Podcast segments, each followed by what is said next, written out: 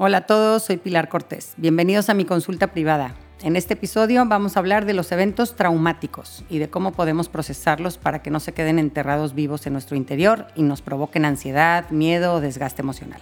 Te invito a escuchar y en el proceso tal vez aprendas algo sobre ti y los demás. Hoy vamos a aprender del caso que nos comparte Roberta y dice así. Te escribo porque he vivido dos eventos fuertes en estos últimos meses y a raíz de esto me desconozco me siento en estado de alerta constantemente, inquieta y con una tristeza que me aplasta el corazón. Hace seis meses a mi esposo le dio COVID y llegó a ponerse muy grave. Fueron días de mucha angustia, además en plena Navidad. Yo sabía que la salud de mi esposo podía deteriorarse en horas y el doctor me comunicó que si llegaban a intubarlo, la probabilidad de que muriera era muy alta y que teníamos que despedirnos. Fueron días horribles, de mucha angustia de estar enfrente de él sentada toda la noche sin dormir, pendiente de su oxigenación a cada hora. Gracias a Dios la libramos y mi esposo se fue recuperando. Cinco meses después muere mi perro en un accidente muy feo mientras estábamos de vacaciones y estoy destrozada. Yo nunca fui de perros, pero mi esposo y mis hijos tenían muchas ganas de tener uno, así que hace cuatro años adoptamos a Willy. Yo acabé siendo la que lo entrenó, la que lo cuidó y la que pasaba más tiempo con él.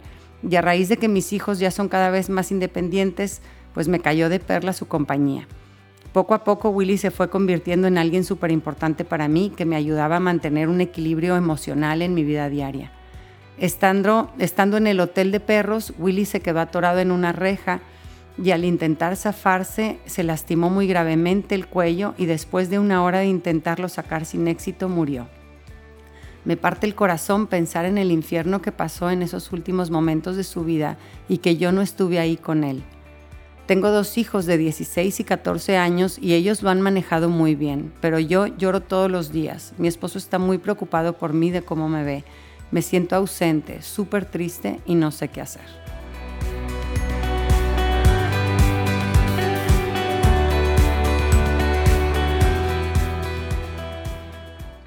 Gracias, Roberta, por compartirnos tu caso y abrirnos así tu corazón de, este, con todo esto que has vivido últimamente. Siento mucho que hayas perdido de una forma tan inesperada a tu perro, que como bien describes, llegó a ser alguien muy importante en tu vida diaria y debe por eso pues dolerte su ausencia todos los días.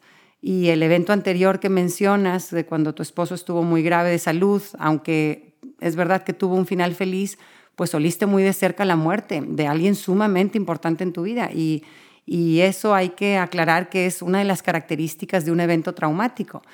Y aquí quisiera desmenuzar un poquito este término para saber de qué estamos hablando. Un evento traumático puede tener muchas formas, pero en resumen es un incidente profundamente estresante en el cual nos sentimos en peligro y con mucho miedo por la posibilidad de perder algo que consideramos vital. Puede ser algo físico, perdí mucho dinero en un negocio, se quemó mi casa, puede ser emocional, una persona importante para mí me traiciona, o espiritual, eh, me siento desamparado o tengo una crisis de fe, me siento desamparado por mi creador, o puede ser psicológico, eh, por ejemplo, cuando se ve lastimada nuestra autoestima y siento que no valgo. Eh, y algunos ejemplos de eventos traumáticos pueden ser, como en efecto mencionaste en tu caso, Roberta, eh, enfermedades graves o, la muerte de alguien y más si ese alguien es importante para nosotros, eh, pero pues hay de todo tipo de eventos traumáticos, ¿no? Desde lesiones físicas, perder una capacidad motriz o vivir un desastre natural o, o la violencia doméstica, crecí con un papá alcohólico que gritaba y nos pegaba o sufrí un abuso sexual en una fiesta, se me pasaron las copas eh, y tuve esa experiencia, ese evento traumático, o pude eh, haber estado preso en la cárcel y fue también un evento traumático. Eh, y hay un rango muy amplio en la gravedad del evento, ¿no? Hay, a mí me, me gusta imaginármelos así como hay traumas con T mayúscula y traumas con T minúscula, pero no por ser más chiquitos no necesitan ser procesados. Un evento traumático con T minúscula no procesado puede quedarse grabado en nuestro inconsciente y llevarnos a vivir con miedo y ansiedad por muchos años. Y son eventos que pudieran parecer hasta tontos si los ves desde fuera, pero su efecto en nuestra vida diaria es real. Una señora me contaba cómo a sus cuatro años ella... Eh, eh, una historia muy eh, me impresionó de cómo puede trascender una impresión o una memoria de un evento pues pequeño pudiera ser, pero no bien procesado, cómo puede tener un impacto en el largo plazo.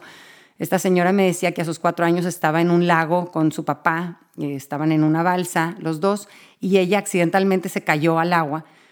Eh, se acuerda que no sabía nadar y que pasó unos momentos de muchísima angustia. Dice que ella se acuerda cómo sentía que se iba a morir y, de la imagen de su papá en la balsa y ella en el agua indefensa.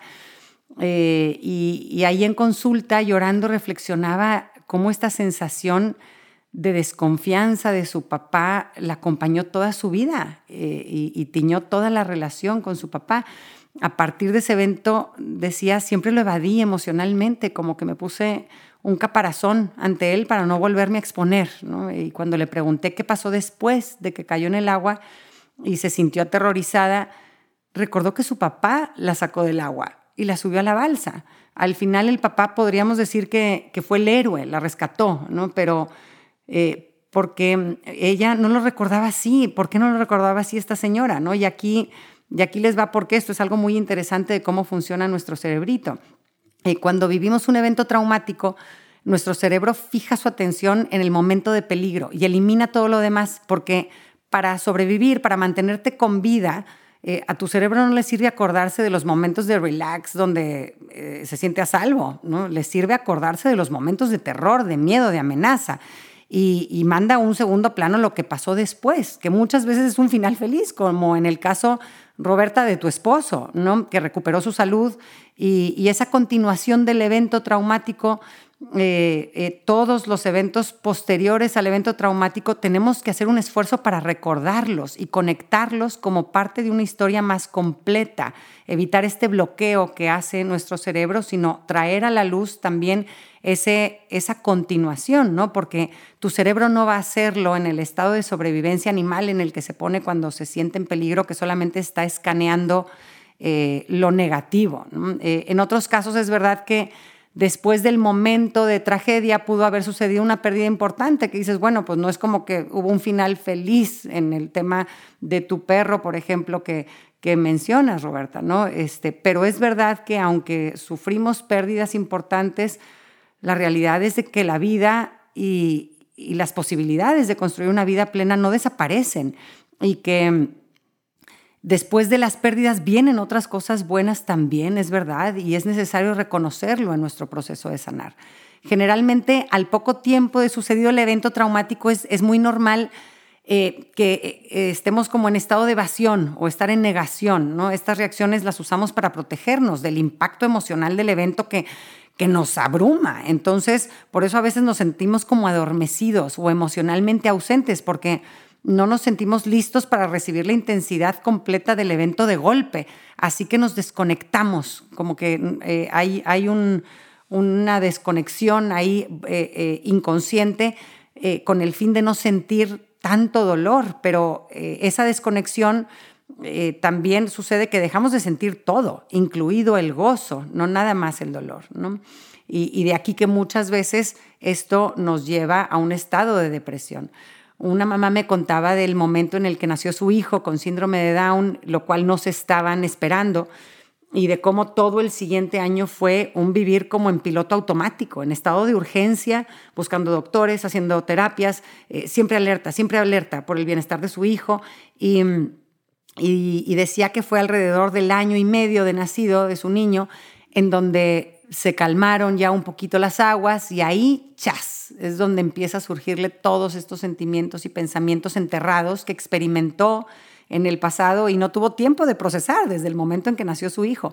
Y, es que no podía darse el lujo de dejarlo salir eh, antes, porque pues esta mamá tenía que actuar, tenía que sacar adelante a su bebé y nada era más importante que eso. Y por eso bloqueamos en un principio para hacer lo necesario para salir a flote. Pero una vez que ya vemos controlado de alguna forma la tormenta, lo normal es que nuestras memorias reclamen atención. Eh, evadir no es procesar, bloquear no es procesar. Si evado un evento traumático en mi historia, no va a desaparecer solito con el tiempo. Y tarde o temprano esos eventos enterrados provocan inquietud hasta que se atienden. Y es verdad que cada persona responde diferente a los eventos traumáticos que enfrenta. Lo, que para una persona pudo suponer algo súper estresante, para otra puede ser que no tanto. Eh, también existe esa, esa variación. ¿no? Así que este es un ejercicio muy personal que es válido como tú lo experimentaste y por lo que significó para ti. Y, esta inquietud, este, ¿cómo se ve? Eh, quisiera repasar con ustedes cuáles son los síntomas de un estrés postraumático para poderlos identificar.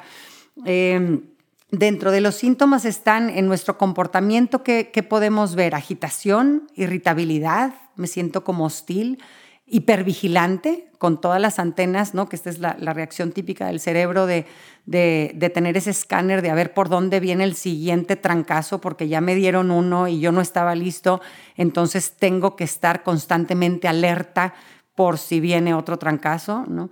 También es normal este, ver un comportamiento autodestructivo, eh, tomar alcohol de más, hacer eh, cosas que me perjudican, comer eh, de una forma irresponsable o, poco saludable, aislarme socialmente. también hay síntomas psicológicos, por ejemplo, flashbacks del evento traumático, sentir mucho miedo, ansiedad severa, sentimientos de pánico, desconfianza de la gente, el humor también se ve afectado este, cuando hay eh, eventos traumáticos eh, atorados o no resueltos. Es común perder el interés en actividades o dejar de disfrutarlas, tener sentimientos de culpa, de soledad. Eh, también se puede ver afectado nuestro sueño con insomnio o pesadillas. Y de igual forma es común también tener pensamientos invasivos, como ver en tu mente imágenes trágicas así de repente. Es algo muy raro. A mí me, me sucedió cuando se divorciaron mis papás hace 10 años y pues que para mí claramente fue un evento traumático, inesperado. Este, aunque yo ya era adulta, para mí fue, fue un golpe pues muy en, mis orígenes, ¿no? de, dónde vengo yo, de mi casa, de, mis papás, ¿no? Y, pues yo claramente experimenté que, que, que estaban en peligro cosas súper valiosas para mí. Y, me acuerdo que en esa época me sucedía que de la nada me venían a la mente así imágenes horribles de mi hijo atropellado, este, unas cosas así espantosas. Y, yo pensaba, pero pues, ¿qué tiene que ver? Porque estoy pensando estas cosas, este, y qué tiene que ver esto con el divorcio de mis papás, pero esa es la reacción del cerebro traumatizado, justamente, ¿no? Que está en estado de alerta y está buscando peligros, repasando todo lo que puede ir mal para que cheques tu listita, ¿no? Para que estés pendiente de que, de que no te vuelvan a agarrar en curva, ¿no? Entonces se vuelve espantoso, ¿no? Este, porque un evento traumático nos hace creer que nada está en nuestro control, lo cual es falso. Eh, controlamos muchísimo, no todo, este, pero esa es la sensación que nos, que nos deja el evento traumático, ¿no? yo vivía muy feliz, estaba muy tranquila y de repente, ¡pum!, me entero que mi esposo fue infiel o me detectan cáncer de mama o entran a robar a mi casa, ¿no? Estas son las situaciones este, traumáticas que, me pueden afectar, ¿no? Entonces, en situaciones así nos sentimos sin poder alguno, completamente indefensos eh, eh, y enfrentarnos así con nuestra fragilidad, pues da, mucho miedo, ¿no? Así que, dicho lo dicho, pasemos a la práctica. ¿Qué podemos hacer para procesar eh, estos eventos traumáticos que todo mundo en algún momento o varios momentos o muchos momentos de, de nuestra vida nos vamos a enfrentar. ¿no? Y lo primero este, que te recomiendo a ti, Roberta, y a todos los que tengan identificados un evento que todavía está ahí dando lata este, de su pasado, ya sea reciente o lejano, vas a escribir en una libreta eh, y una libreta X o hojas en blanco, no te esperes a comprarte la libretita súper bonita para hacer tu ejercicio porque luego nunca va a llegar ese día, puede ser. Así que en donde sea una libreta reciclada, vas a escribir durante 20 minutos en tres diferentes días sobre este evento traumático. Y aquí en tu caso, Roberta, es primero el evento de tu esposo, de todo lo que vivieron con su enfermedad. Y después, como ejercicio aparte, vas a hacer lo que viviste con la muerte de tu perro, en particular de cómo fue. ¿no? Cuida de no quedarte en la superficie de los hechos en tu redacción, sino que ve describiendo también qué sentiste en ese momento, en la medida que vas describiendo los hechos, y ahí que sentí, ahí que pensé, ahí qué necesitaba yo, qué estaba sucediendo adentro de ti, ¿ok? Eso es lo que, lo que queremos que desmenuces. Atrévete a reconocer todos los sentimientos y pensamientos.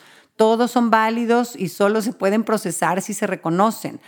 Eh, incluye al final, como dijimos anteriormente, qué pasó después, todas las cosas buenas que han sucedido posteriores a la tragedia, de cómo has crecido tú, de qué has ganado, eh, los efectos de este ejercicio, y, fíjense qué interesante, los han medido en estudios con gente eh, con estrés, estrés postraumático y, su eficacia es de más de un 90%. Es algo súper sencillo, pero no por eso es poco eficaz. Eh, yo soy muy gráfica y me ayuda a imaginármelo como si te tragaras una pata de pollo y la tienes atorada en la garganta, ¿no? Ese es el evento traumático no procesado ya ahí vas por la vida con tu pata de pollo atravesada y, eso afecta toda tu vida. Eso te impide estar bien en tu día a día.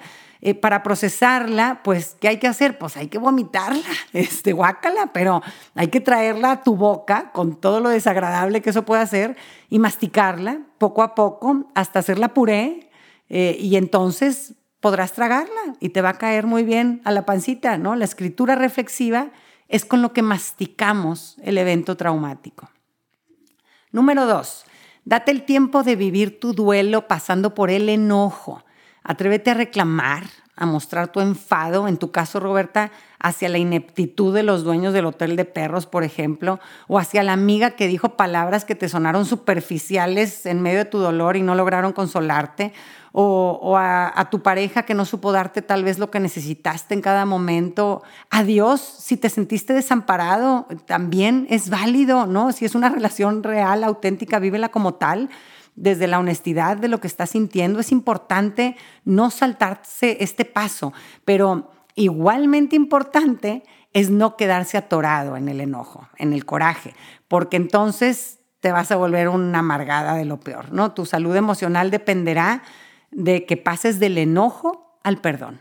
Y perdonar no quiere decir que estuvo bien lo que sucedió en el pasado o que estuvo bien lo que hicieron en el hotel de perros.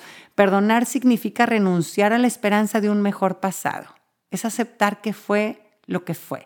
Y ya no voy a estar colgada en el pensamiento de que las cosas pudieron haber sido diferentes.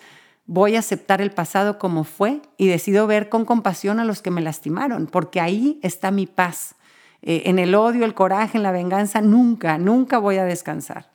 Número tres, revisa si guardas alguna culpa eh, y por qué. Muchos eventos traumáticos, fíjense qué interesante, eh, dejan en nosotros sentimientos de culpa. Aquí me acuerdo este, en el libro de la bailarina de Auschwitz, que se los recomiendo enormemente, la autora Edith Eger, cuenta cómo al llegar al campo de concentración, las ponen a ella, a su hermana y a su mamá en una fila que no sabían para qué era y que al llegar las tres frente a la autoridad nazi, Edith llama a su mamá y le dice, mamá, y de ahí los nazis la ponen a la mamá en la fila de las mujeres mayores que iban directamente a la cámara de gas. Eh, ella se dio cuenta de esta culpa que llevaba cargando durante muchos años, eh, que no la tenía consciente y fue clave en su proceso de sanación. No, no se había dado cuenta que la tenía.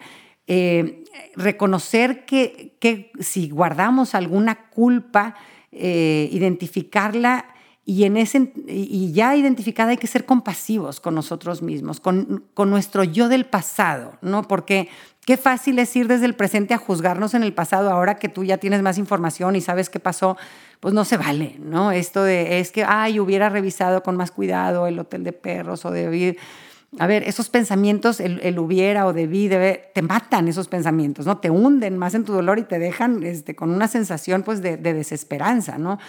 Este, es lo contrario, aceptar lo que fue. Y nuestro yo del pasado seguramente hizo lo que pudo, con las herramientas y la información que tenía. Eh, castigarlo, juzgarlo, condenarlo no, no nos va a ayudar ni a sanar ni a dejarlo ir. Este, perdonarte a ti es también una pieza clave en tu proceso de sanación. Eh, yo como entiendo estas culpas que guardamos, ¿no? O sea, pensando, imagínate, en un campo de concentración y todo lo que le sucedió a, esta mujer, eh, pues claro, o sea, nuestro cerebrito quiere sentir que, que, puede controlar que no le sucedan desgracias, entonces se agarra a decir, ah, es que si yo hubiera hecho esto seguro no hubiera pasado. a ver, que la desgracia hubiera, hubiera sucedido de otra forma, ¿verdad? Este, tal vez, tal vez no se hubiera muerto ahí la mamá y se hubiera muerto un mes después, eh, lo que sea, ¿no? Pero, pero es como esta, este esfuerzo nuestro de querernos convencer de que eh, yo puedo eh, prevenir que me sucedan desgracias cuando no es verdad. Yo puedo decidir cómo responder ante las desgracias que vienen en la vida pero las desgracias pues siempre vienen, este, siempre, siempre hay tormentas y, no siempre voy a estar esperándolas o, lista para ellos. Número cuatro, identifica detonadores que te puedan transportar a estos eventos dolorosos. Me refiero a fechas, lugares o personas que puedan despertarte estos eventos traumáticos o estas pérdidas, ¿no? Y anticipa. Es decir, prepárate, sé precavida para cuando estas heridas del pasado pudieran despertarse por una situación en el presente. Les pongo aquí un ejemplo. Eh, una paciente me contaba de cómo en sus cumpleaños ella siempre se sentía súper triste, se la pasaba fatal, lloraba y no quería ver a nadie. Revisando su historia, pues se da cuenta de que cuando era chiquita tuvo su festejo de cinco años y al día siguiente su papá se fue de la casa.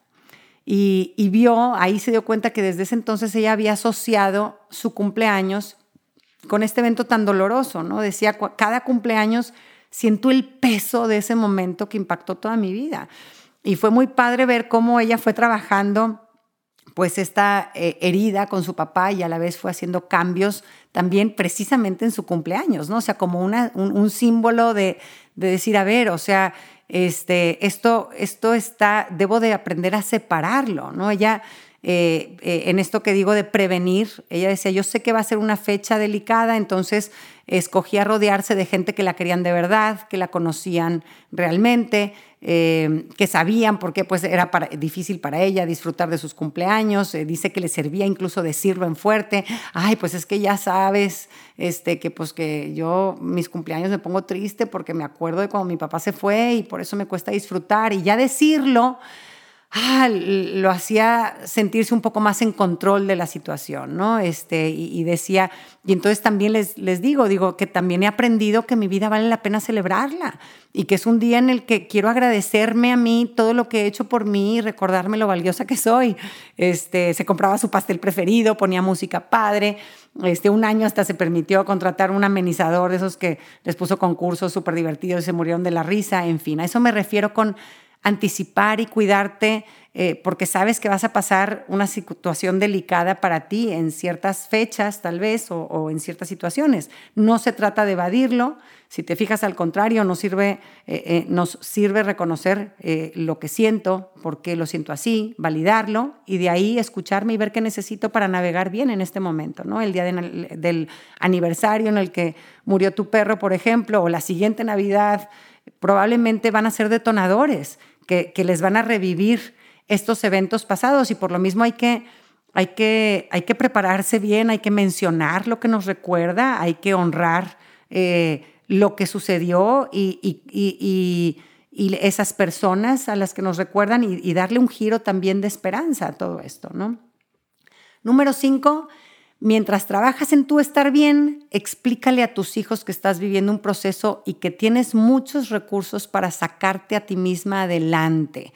Eh, es importante aquí, Roberta, que que tus hijos que ya son adolescentes, este, que, entiendan, digo, y, a los chiquitos también es importante, que entiendan que, que, ellos no tienen que cuidar de mamá, no tienen que proteger a mamá, no tienen que, que atender a mamá, ¿no? Este, que no se queden con la imagen de una mamá frágil eh, o que ya ven demasiado abrumada y entonces, este, ya no tiene espacio para mí, ya mejor para qué la molesto con mis problemas. Eh, y no queremos eso, eso los aísla de nosotros, ¿no? Este, quieres que te cuenten sus cosas, quieres que, te, que se desahoguen contigo y, para eso necesitan verte que tú estás eh, atendiéndote y que tú estás bien o estás en proceso de estar mejor, ¿no? Este, en estas edades eh, necesitan tener papás emocionalmente disponibles y queremos que te vean, te vean así. Y número seis, por último, pero no menos importante, trabaja en perderle el miedo a la muerte, a la tuya y a la de otros. A mí me encanta esta frase que dice, el pájaro no descansa tranquilo en la rama porque confía en la rama, sino porque confía en sus alas. Aprende a vivir en paz no porque no vayas a enfrentar pérdidas o dolor en tu vida, sino porque sabes navegar en medio de las pérdidas y del dolor y sabes salir de estas más sabia y más fuerte. Uno de mis miedos más grandes era que, que muriera uno de mis hijos, definitivamente, ¿no? Y un día por azares del destino en un aeropuerto me encontré con un libro autobiográfico en el que una mamá cuenta su experiencia al ser diagnosticada su hija de dos años con una enfermedad terminal degenerativa. Y ella cuenta cómo, este, eh, cómo vivió todo esto y, cómo vale la pena seguir viviendo y seguir amando. Dije, yo tengo que leer esto. Necesito mirar mi miedo a los ojos, sostenerle la mirada y enfrentar esta posibilidad y no sentirme indefensa ante ella. El título del libro es Llenaré tus días de vida. La autora es una mujer francesa espectacular, se llama Anne Dauphine Julian. Y bueno, yo leía y lloraba este, amargamente. Mi esposo pasaba y me veía con cara de what, me decía que por qué me gustaba hacerme harakiri, que era una masoquista, que qué necesidad de andar leyendo tragedias. Pero, pero a mí me quitó un peso muy grande de encima. Eh, fue un libro que sí me dolió leer, pero que sé que me ha hecho el resto de mi vida menos dolorosa. Eh, y con menos miedos, más en paz con lo que pueda pasar. Eh, una definición de salud mental eh, es la capacidad que tenemos de decir, bring it on, ¿no? que venga lo que venga, hágase. de mi pasado, que venga lo que venga. No, no tengo miedo de reconocer o de recordar o de destapar memorias. de mi presente, venga, que venga lo que venga. Acepto lo que hoy hay. No me resisto a recibir mi realidad como hoy es. De mi futuro, que venga lo que venga, estoy abierta a lo que pueda venir porque no estoy confiada en la rama, estoy confiada en mis capacidades, en mis herramientas, en mis recursos. No me definen mis circunstancias, me define cómo yo respondo a ellas. Eh, así que cuidado con transmitir a tus hijos que estás bien solo porque papá no murió. Ese tampoco no es un mensaje de resiliencia, ¿no? Eh, y, digo, es difícil de decir, pero el mensaje que queremos mandar es que aunque papá hubiera muerto o muera, eh, podemos estar bien, podemos salir adelante. Será doloroso, será difícil, pero una vida plena sigue siendo una posibilidad para todos.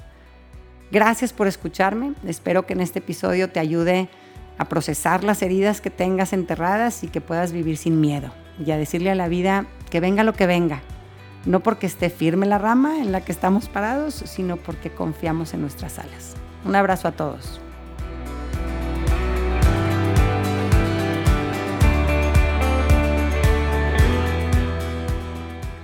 Gracias por acompañarme. Ojalá que hayas recibido a través de este podcast, aunque sea un poquito de luz. Si te gustó lo que escuchaste, suscríbete y aliméntate semanalmente con contenido que te ayudará a construir una vida mejor. Si quieres compartir la luz que te llevaste de este tema, Puedes enviarnos tus comentarios por mensaje de voz o por escrito al número más 52 8111 930543 o por email en consulta privada arroba luminapilarcortés.com, cortés con S.